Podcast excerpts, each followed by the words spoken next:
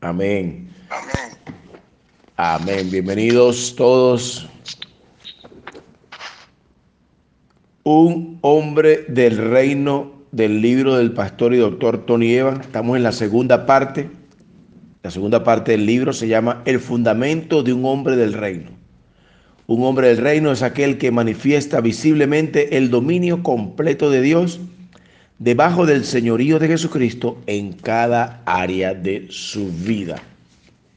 Capítulo 7. El rugido del dominio. El león, rey de la selva, tiene un rugido que se puede escuchar a 8 kilómetros de distancia. Esto es algo realmente impresionante cuando uno se da cuenta de que solo cuatro animales de la familia de los felinos pueden rugir. Ellos son el león, el tigre, el leopardo y el jaguar, el jaguar. El jaguar llamado también tigre americano, ¿no? Esa es una explicación ya mía. Aquí en, Guayana, en la selva de, la, de Canaima hay. Estos cuatro pertenecen a lo que se denomina el grupo Pantera, al tener por excepción un hueso y oides de dos piezas en la garganta. Ningún otro animal lo tiene. No obstante, de los felinos que rugen, el león es el que más lo hace. El león ruge más largo y más fuerte.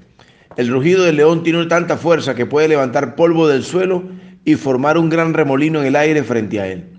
Se sabe que su rugido hace vibrar la estructura metálica de los vehículos y sin duda al escucharlo hace que todo el mundo se le pare hasta el último pelo de la nuca. Incluso a mí también, dice el autor.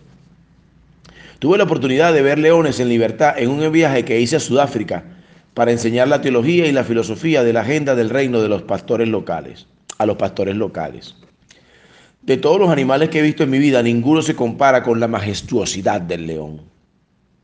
Ni siquiera la chita, a la que conocí bien de cerca y hasta pude acariciar, no es nada en comparación con el león, que vi desde una distancia relativamente segura. Muchos hombres han dedicado incontables horas a estudiar a este, a este indómito rey. La fuerza del león nos fascina y también nos inspira. Su valentía no solo nos cautiva, sino que también nos escandila, nos encandila. Su majestuosidad no solo nos atrae, también despierta lo que está en nuestro interior. Una de las cosas que más se ha estudiado sobre los leones es por qué rugen con tanta fuerza. ¿Por qué el león hace sonar su rugido con el enorme poder de extenderse hasta 8 kilómetros de distancia? Piénselo, 8 kilómetros no es una distancia pequeña. 8 kilómetros es la longitud como de como 70 campos de fútbol o de 283 canchas profesionales de baloncesto. Y un auto Ferrari le tomaría casi dos minutos recorrerlos a su máxima velocidad. Esos son 8 kilómetros. ¿Qué es lo que impulsa entonces al león a rugir tan fuerte como para cubrir esa distancia? Los científicos que estudian a los leones han descubierto con los años que el león ruge por varios motivos. A veces el león ruge para espantar a los intrusos y así cumple con su rol de protector. Otras veces el león ruge para asustar a sus presas mientras prepara su movimiento final para matarlas. Y así cumple con su rol de proveedor. Otras veces el león ruge para reunir a los miembros dispersos de su manada, cumpliendo así con su rol de líder. Otro motivo por el que el león ruge, desde luego, es para atraer a las hembras en celo. Y así desempeña su papel de pareja. A lo mejor no tendría que haberle mencionado esta última razón. de todas las causas por las que ruge el león, uno me llamó la atención. Una me llamó la atención mientras aprendía sobre este magnífico animal a lo largo de mi viaje. El león ruge para proclamar su dominio. Los leones son animales nómadas porque tienen la necesidad de cazar presas migratorias y rugen con fuerza de su propio dominio y territorio y rugen fuera de su propio dominio y territorio. Sin embargo, no lo hacen con frecuencia, únicamente en ocasiones de extrema necesidad o de agresión intencional. No obstante, cuando un león está en su propio territorio, dentro de su dominio, puede rugir muchas veces en el transcurso de varias horas, normalmente durante la noche, en el momento de mayor vulnerabilidad de su manada. El león ruge como para comunicar, yo tengo el dominio sobre este territorio, yo tengo el dominio sobre esta manada, yo soy el que la protege, yo soy el que la mantiene, la dirige y acompaña a las hembras. Este es mi dominio.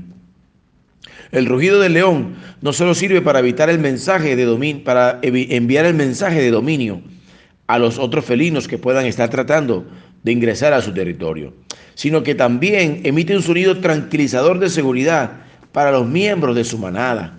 Lo que el león ha declarado a través de un rugido, de su rugido, es que como soberano él es el responsable.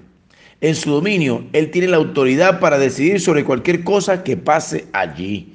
Si, dirige bien la batuta, conservará su territorio y su manada. De hecho, si lo hace bien, podrá posicionarse como para expandir su territorio y hacer crecer a su manada.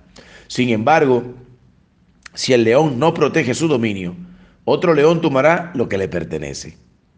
Antes de seguir avanzando, quiero hacer una pausa para preguntarles algo. ¿Cuándo fue la última vez que ustedes rugieron? Adoramos al Señor. No estoy preguntando cuándo fue la última vez que gruñeron, gimieron o se quejaron de lo duro que son las circunstancias, de lo deprimente que se parece la economía, de lo difícil que está la situación laboral, de lo mal que sabe la comida o de la sensación de que su esposa y sus hijos nunca lo escuchan. Lo que necesito saber, señores, lo que necesito saber, señores, es cuándo fue la última vez que realmente rugieron. ¿Cuándo fue la última vez que la fuerza tranquilizadora de su rugido fue escuchada y sentida por todas las personas que están a su esfera de influencia y bajo su protección. ¿Cuándo fue la última vez que la fuerza de su rugido ahuyentó a todos los que procuraban devorar a aquellos que están dentro de su dominio? Para expresar su autoridad dentro de su dominio, usted debe rugir. No es una opción, usted tiene que proteger, proveer, liderar y ser un buen compañero en las áreas de su influencia. También tiene que declarar su dominio ejerciendo responsablemente su gobierno dentro del mismo. Objetos perdidos. Hace poco, caminando por el sector de objetos perdidos de mi iglesia en Dallas, Texas, noté que esta área parece estar creciendo. A la gente, o la gente no sabe que ha perdido algo, o no les importa haberlo perdido.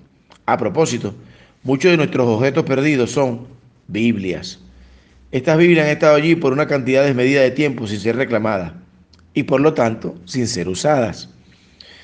Muchos hombres necesitan visitar el sector de objetos perdidos de Dios para reclamar el poder de la Biblia de Dios en su vida, de manera que puedan ejercerlo. Muchísimos hombres han perdido su capacidad para maximizar las verdades encontradas en la palabra de Dios. Han extraviado lo que es absolutamente esencial para llevar a cabo su propósito la realización de su destino y la justificación de su trascendencia. Como consecuencia, les resulta difícil localizar, entender y cumplir su derecho a gobernar. La razón por la que tan pocos hombres vuelven realmente a reclamar lo que han extraviado es que no saben lo que han perdido o no se dan cuenta de todo el valor que tiene lo que han extraviado y por eso no les importa no tenerlo.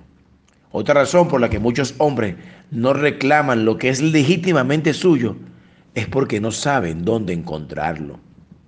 No obstante, cuando un hombre abdica o pierde su derecho a gobernar, a menudo sin saberlo e inadvertidamente pasa a ser gobernado por lo ilegítimo. Uy, esto está tremendo. Es gobernado por las circunstancias, por las personas que lo rodean, por sus problemas y por los desafíos que debe enfrentar esas cosas lo dominan porque ha perdido de vista su propia autoridad espiritual. Señor, perdónanos, ayúdanos. En lugar de ser la cabeza, se ha convertido en la cola y las tormentas de la vida lo sacuden de un lado a otro. Reclamar la hombría. Mi padre suele recordarme que a mí me gustaba ser un hombre, incluso antes de convertirme en uno. Cada vez que lo visito me dice que siempre quise ser un hombre. Cuenta que a menudo yo trataba de hacer más de lo que debía hacer los adolescentes de mi época. Intentaba subir más responsabilidad de la que mi padre estaba dispuesto a darme, o pedía más libertad de la que él estaba dispuesto a permitir. Invariablemente, cada vez que lo hacía, él me decía, Tony, todavía no eres un hombre. A la cual yo siempre respondía, pero ya casi soy un hombre. No podía esperar. Hay algo en ser hombre que me entusiasma. De los temas sobre los que enseño, predico o escribo, este es el que más me apasiona. No es porque yo crea que los hombres han sido puestos aquí para dominar o controlar sino porque la Escritura nos dice que tenemos la enorme responsabilidad, así como el derecho, de gobernar o de administrar lo que ha sido puesto dentro de nuestro dominio. Tenemos la autoridad para influir e impactar todo lo que está en nuestro reino. Si eso no le hace hervir la sangre, no sé qué otra cosa podría hacerlo. Sin embargo, muchos hombres parecen escapar de la responsabilidad del dominio o ignoran su derecho a ejercerlo por medio de su gobierno. Muchos de los prejuicios que he visto en el cuerpo de Cristo en varias décadas de ministerio, para el propio individuo como también para los que están en contacto con él, son resultado directo de la falta de comprensión del hombre, de no saber aprovechar ni poner en práctica la autoridad que le ha dado Dios a través del derecho que el hombre tiene para gobernar. Cuando estudié la teología fundacional de su autoridad espiritual, perdón, Repito, cuando estudie la teología fundacional de su autoridad espiritual manifestada en su derecho a gobernar, verá cómo actúa la responsabilidad de gobernar su mundo. El ámbito de su responsabilidad, su dominio, es el que a veces me refiero como su jardín. De la misma manera en que Adán fue puesto en el jardín de Dios, el jardín que Dios le confió para su cuidar, para que cuidara, cada uno de nosotros tiene su propio jardín o dominio que Dios nos ha dado y nos ha puesto bajo nuestro cuidado. Usted tiene un área de influencia por la que ha sido creado para gobernar. Sin embargo, para entender en principio por qué ha sido, por qué le ha sido entregado un jardín, tienen que entender su autoridad como hombre del reino. Entender por qué tiene que ejercer plenamente su gobierno legítimo y bíblico es fundamental para ponerle el marco a todo lo demás. Dios dijo, cuando Dios creó la tierra, demostró su genialidad simplemente por medio de su palabra. Todo lo que declaraba quería existencia. No solo existía, sino que además era bueno. En cinco días, Dios había creado un mundo espectacular, con todas las características y los matices necesarios para que se pudiera vivir en plenitud. El sexto día, Dios verbalizó su logro supremo, el hombre. Sobre el hombre, primero leemos. Dios dijo en Génesis 1.26. Luego Dios creó, Génesis 1.27. Y a continuación, Dios lo bendijo, Génesis 1.28. Todo lo relacionado con el hombre en el texto de la creación está directamente conectado con Dios y su plan para el género humano. Dios lo dijo, Dios lo creó y Dios lo bendijo. Obviamente, así es como Dios quiso que fuera como estamos a punto de entrar en un territorio delicado, no quiero que usted crea solamente en mi palabra, sino en la palabra de Dios. En Génesis 1.26 leemos, entonces dijo Dios, hagamos a los seres humanos a nuestra imagen, para que sean como nosotros. Ellos reinarán. En el sexto día Dios creó al hombre a su propia imagen. Ambos, varón y mujer, fueron hechos a la imagen de Dios y recibieron la soberanía. No obstante, como se revela en la teología de la autoridad, los hombres han sido llamados a ser líderes en el ejercicio de este dominio. Por eso, y para los propósitos de este libro, en este análisis he elegido enfocarme en la soberanía masculina. La pluralidad en hagamos y a nuestra imagen se refiere a la naturaleza trinitaria de Dios e indica la plenitud de la función que encontramos en la creación del hombre como reflejo de Dios. El hombre es portador de la imagen de Dios en cuanto a que es responsable de reflejar el carácter y los caminos de Dios. En vez de tener el sello de hecho en Estados Unidos, la humildad recibió el sello de hecho a la imagen de Dios. La humanidad, perdón. Voy a repetir esa parte.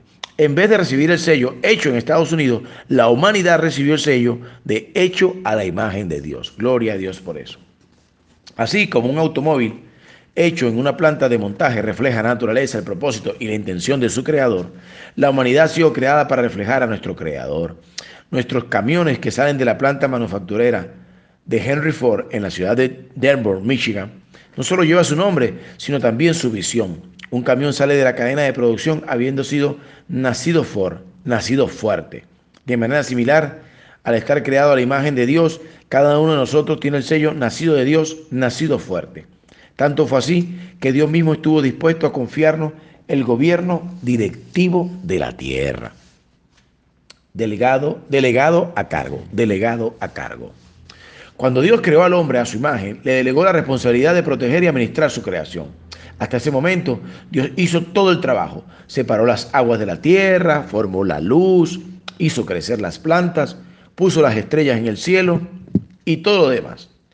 Hasta ese momento, Dios se ocupó de todo mediante su palabra hablada. Sin embargo, en el sexto día, cuando creó al hombre, Dios depositó la atención, el gobierno y la mayordomía de la tierra en las manos del hombre. Dios le dio a la humanidad la oportunidad y la responsabilidad de administrar lo que él había hecho. Cuando Dios creó al hombre, le dio un mandato, el mandato de dominio. El mandato de dominio, ellos reinarán pone la soberanía o la dirección del hombre por encima de lo que Dios había creado. Esto no es poca cosa, señores. Fundamentalmente, Dios voluntariamente retrajo su control directo sobre la tierra, delegando simultáneamente ese control en la humanidad para administrar los asuntos de la historia. Ahora, antes de seguir adelante, quiero hacer una clara distinción entre lo que está diciendo la escritura y lo que reivindica el deísmo.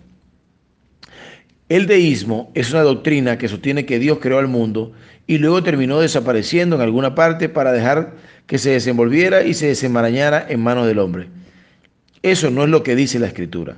Dios no ha renunciado a su propiedad. En el Salmo 24.1 se nos dice, claramente, la tierra es del Señor y todo lo que hay en ella, el mundo y todos sus habitantes le pertenecen.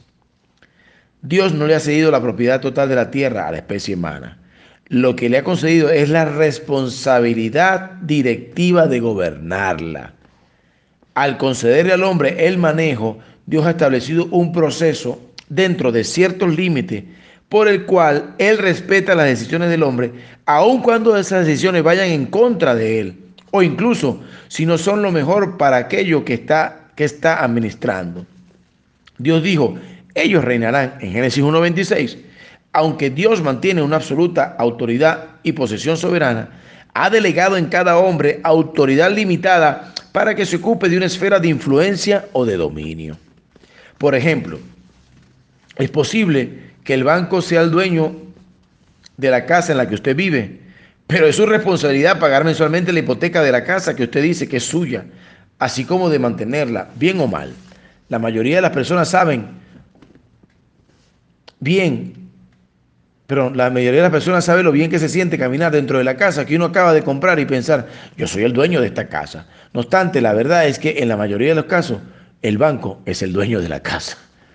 El banco no se involucra en las obligaciones cotidianas del manejo de su casa. Esa es su responsabilidad. El banco tampoco lo obliga a limpiar su casa ni evita que usted la descuide. Esa es su responsabilidad.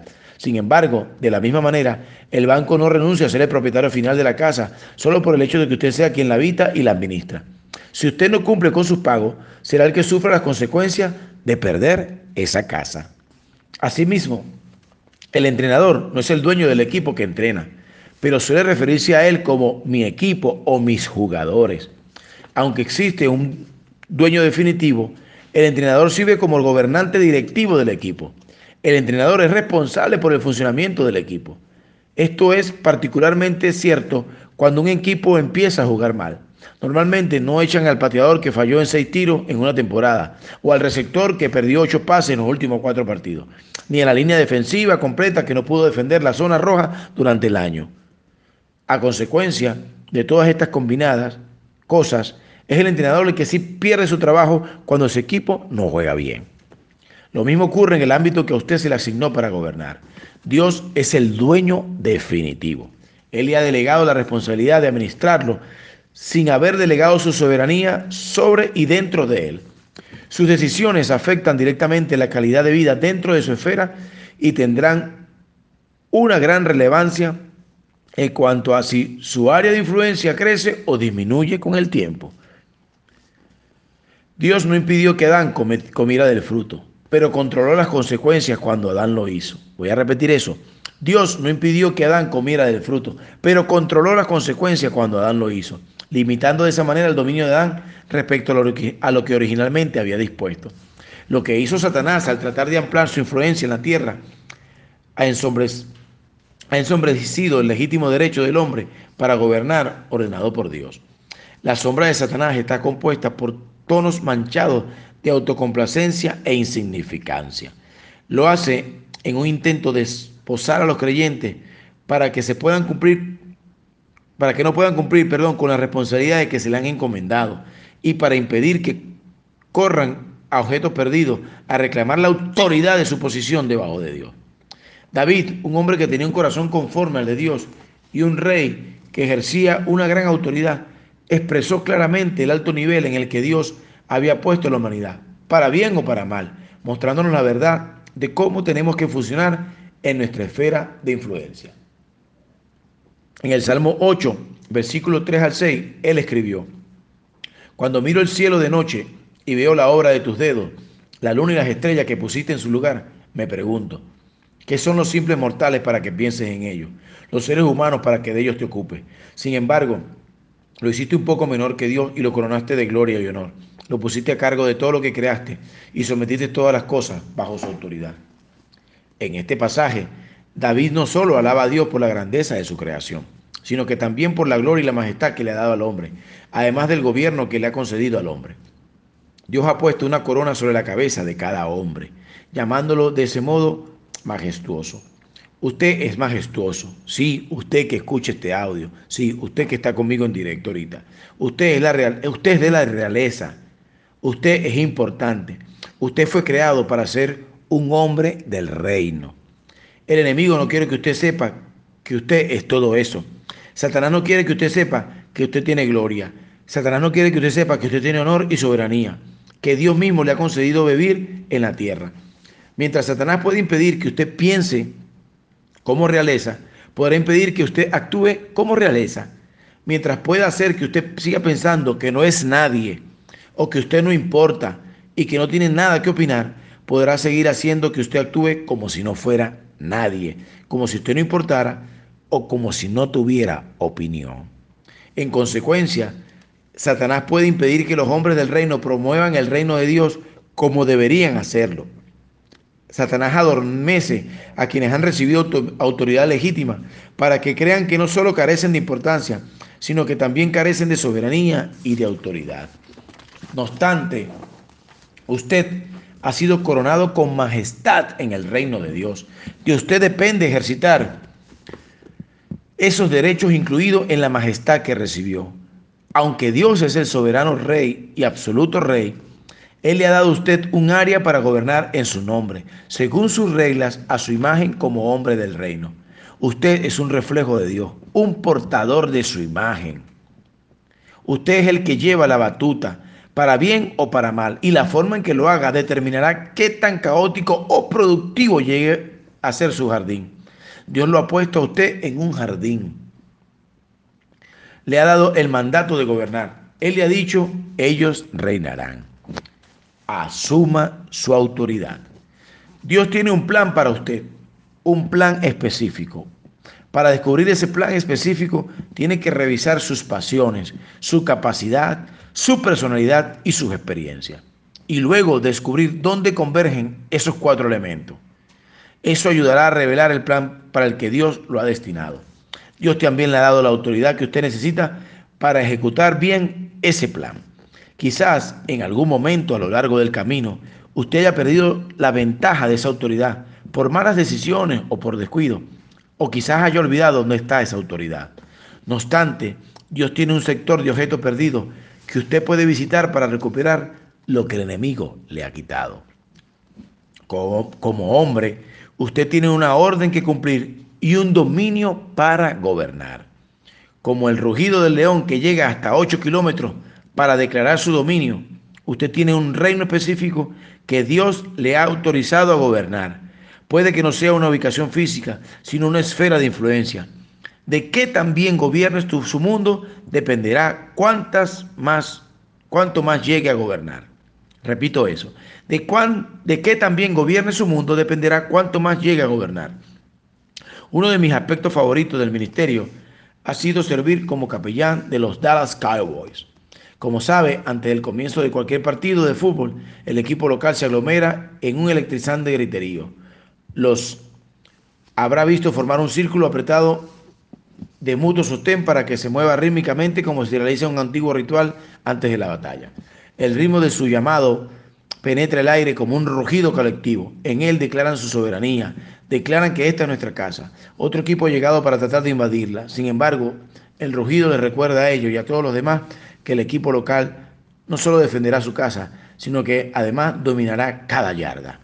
Usted tiene una casa, usted tiene un reino. Dios le ha dado un dominio en el cual usted tiene que gobernar. Usted no solo es responsable de defenderlo, sino también de extenderlo. Hombres del reino, ya es hora del que el mundo escuche su rugido. Hasta aquí este hermoso capítulo de la segunda parte del libro El hombre del reino, capítulo 7, el rugido del dominio. Dios le bendiga. A los que nos siguen por audio, los que estamos en vivo, continuamos.